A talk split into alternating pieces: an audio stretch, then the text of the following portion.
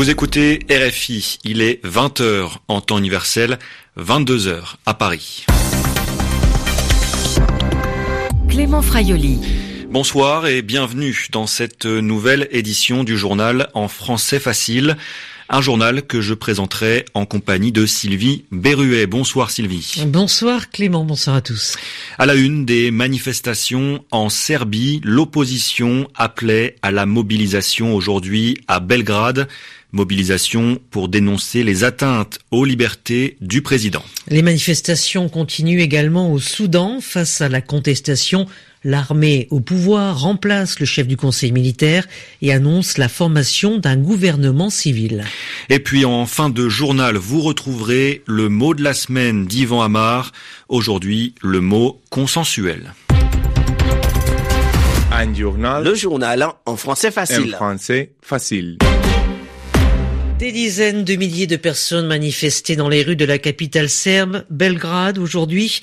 Elles répondaient à un appel de l'opposition.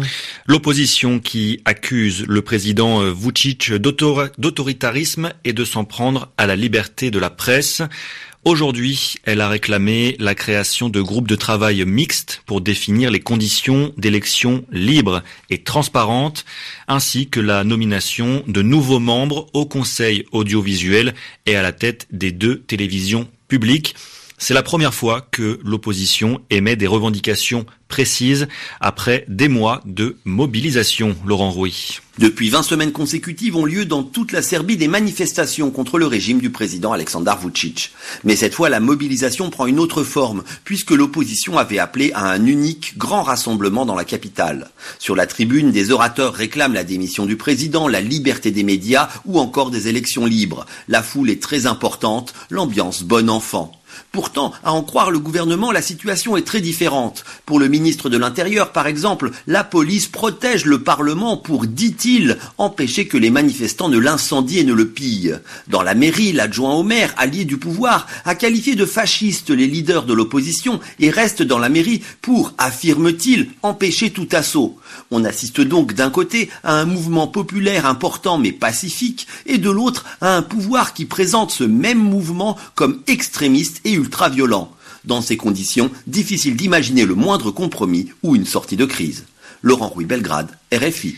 Et dans l'actualité également, Israël a frappé en Syrie la nuit dernière. C'est ce que rapporte l'agence de presse officielle syrienne. Des raids aériens ont été menés sur une position militaire dans la province centrale de Hama. L'Observatoire syrien des droits de l'homme fait état de morts parmi des combattants iraniens sans donner de chiffres et de 17 blessés parmi les forces du régime et des combattants loyalistes. Israël se refuse à tout commentaire. Au Soudan, face à la pression des manifestants, toujours dans la rue, l'armée lâche du lest. Deux jours après la chute du président Omar el-Béchir, Mohamed Ibn Haouf est remplacé à la tête du conseil militaire de transition. Le général Abdel Fattah al-Bourhan prend sa place. Autre démission, celle de Salah Ghosh, chef du puissant service de renseignement soudanais. Les deux hommes étaient des figures dures du régime, explique le chercheur Clément Dehay. Je pense que les militaires se sont dit, euh, en faisant le coup d'État et en poussant Béchir à la sortie, les gens vont rentrer chez eux. Or, les gens ne sont pas rentrés chez eux. Et face à ça, il fallait à nouveau réagir, sachant que les gens ont défié le couvre-feu, les militaires n'ont pas pu mettre en place. Enfin, le gouvernement a montré sa faiblesse tout de suite. Il y a eu des scènes d'attaque des bâtiments du Nice un peu partout dans le pays, des militaires qui ne protégeaient pas ces bâtiments, qui même des fois aidaient les manifestants. Et donc, ces personnes n'ont pas réussi à reprendre le contrôle de la situation. Et c'est pour ça que le général Ibnouf et Salah Gauche ont dû démissionner. De fait, la rue et euh, toute l'opposition ont dit très clairement dès hier qu'ils ne négocieraient pas avec ces personnes-là. Négocier avec Salah Gauche ou Ibn était impossible pour l'opposition, alors qu'aujourd'hui, l'opposition accepte de négocier et de parler avec ce nouvel interlocuteur. Le chercheur Clément Dehay au micro d'Alexandra Branjon. Aujourd'hui, le nouveau chef du conseil militaire Abdel Fattah al-Bourhan a annoncé la levée du couvre-feu imposé jeudi et la libération de tous les manifestants arrêtés ces dernières semaines. Il a également promis la formation d'un gouvernement civil après des consultations avec l'opposition. Ils étaient bloqués depuis euh, dix jours sur le navire d'une ONG allemande. 62 migrants ont finalement été euh, débarqués il y a quelques heures à Malte. Ils doivent maintenant être répartis entre l'Allemagne, la France, le Portugal et le Luxembourg. L'ONG allemande CI les avait pris en charge au début du mois d'avril alors qu'ils se trouvaient en difficulté au large de la Libye. Le navire avait ensuite fait route vers l'île italienne de Lampedusa mais comme à son habitude, le ministre de l'Intérieur italien Matteo Salvini avait refusé de les accueillir. En France, euh, plusieurs milliers de gilets jaunes manifestaient ce samedi pour l'acte 22 du mouvement.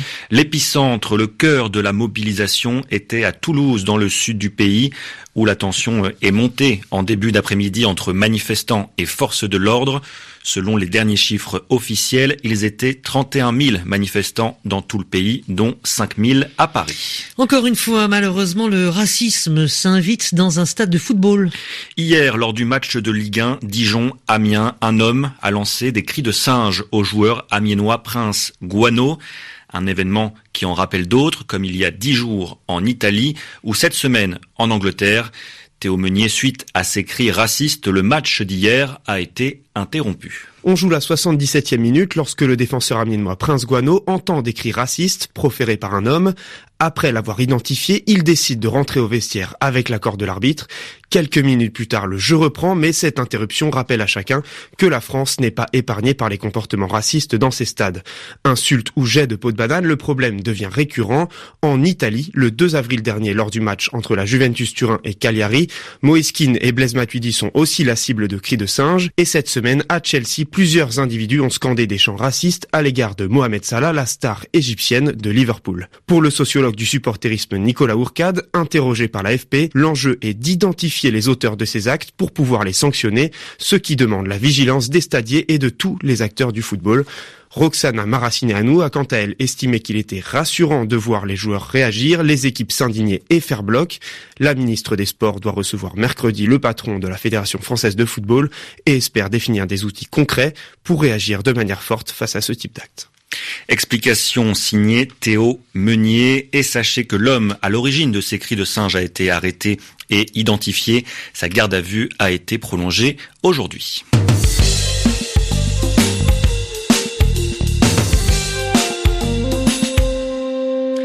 Il est 22h07 ici à Paris. L'heure, comme tous les samedis, de retrouver Yvan Amar et son mot de la semaine. Aujourd'hui, le mot consensuel. Au Soudan, avec Abdel Fattah Abdelrahman Bourhan, on a l'air d'avoir un leader relativement consensuel. Plus, en tout cas, que Ibn Aouf, qui, dans un premier temps, avait occupé cette fonction. Consensuel, c'est le mot que j'ai entendu sur RFI, et cela évoque une personne qui plaît à un maximum de gens. En tout cas, qui ne déplaît pas trop. Et le mot consensuel, il est à la mode et il correspond à une notion d'accord général entre plusieurs personnes. On l'emploie souvent en particulier quand il s'agit de l'opinion publique. Quand dans une population on constate qu'une majorité de personnes est d'accord sur un sujet, on parle de consensus. Voilà un mot latin qu'on utilise dans le langage de la politique en français sans le changer.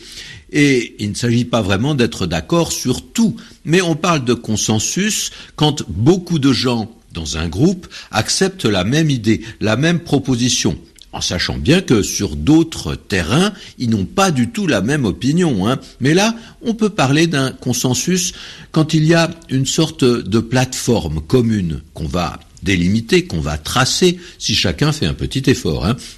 Alors on laisse tomber ces réticences, c'est-à-dire ces hésitations. Hein. Pour un petit moment, on oublie les oppositions, les différences, ce qu'on peut appeler les dissensions, les divergences de vues.